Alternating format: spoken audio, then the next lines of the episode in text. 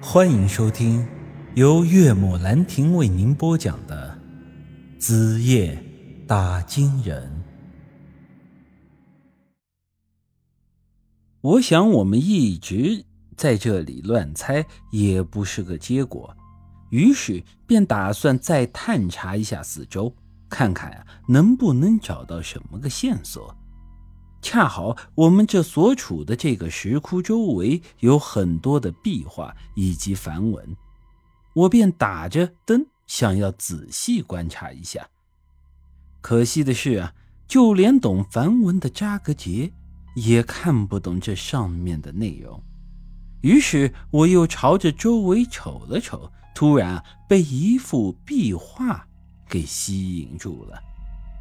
画面上。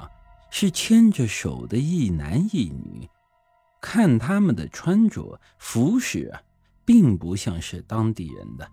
最重要的一点，壁画上的那个女人看上去给我一种很是亲切的感觉，这相貌长得有些像我媳妇儿于书瑶啊。这时扎克杰见我盯着壁画出了神，便走到我身边说道。嗯，这就是亚先生他的妻子，也就是我们当地传闻中的爱情之神。我一听这话，连忙转身，一把掐住了扎克街的脖子。你说啥？我说这就是瑶亚，爱情之神。我之前不是给了你一个瑶亚吊坠吗？那上面刻着的也是这两个人物。宇宇哥，你快放开我呀！你这么激动做啥？我缓缓松开扎克杰，从口袋掏出吊坠，仔细一看，这壁画上的男女和这吊坠上的还真是一样的呀。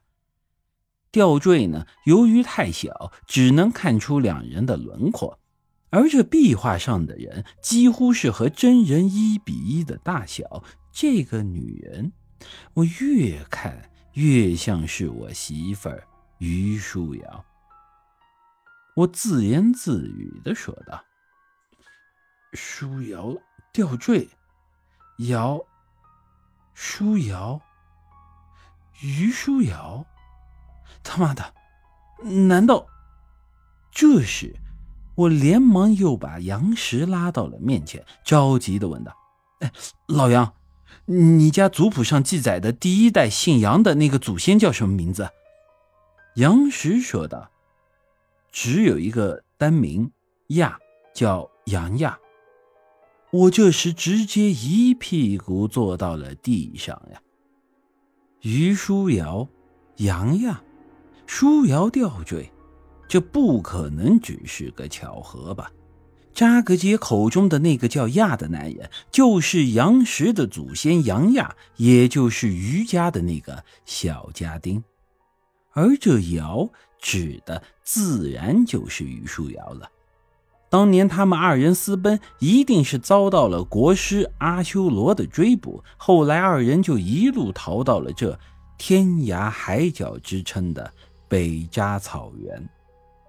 可即便是这样，他们还是没能甩掉阿修罗的追捕。阿修罗的人一路追到了这里，他们二人被逼无奈之下，选择了殉情，上演了一出爱情惨剧。之后啊，这件事情就被当地人的祖先给记录了下来，因此他们二人在死后莫名其妙的成了当地人的爱情之神。两人的故事在当地广为传颂。扎克杰之前还说，那个叫亚的男人还是他们当地人心目中的英雄，因为他曾闯进了祭坛，杀死了负责祭祀的法师，解救了三百战士的亡魂，使他们免于成为了邪神的祭品。所以，那三百战士虽然被砍了头，但最后啊。并没有被做成铜头傀儡。杨亚虽然救了那些个战士，但他最后还是没能逃脱阿修罗的魔掌。我想他应该也是死在了这里。所以之前我们进入石庙的时候，我手里舒瑶的莲花灯才会有那么剧烈的反应啊。这是因为舒瑶是感应到了杨亚的气息了。不得不说，他们俩的故事是真的很凄美，都快赶上梁祝了。像扎克基这种一开始就被感动的一塌糊涂啊。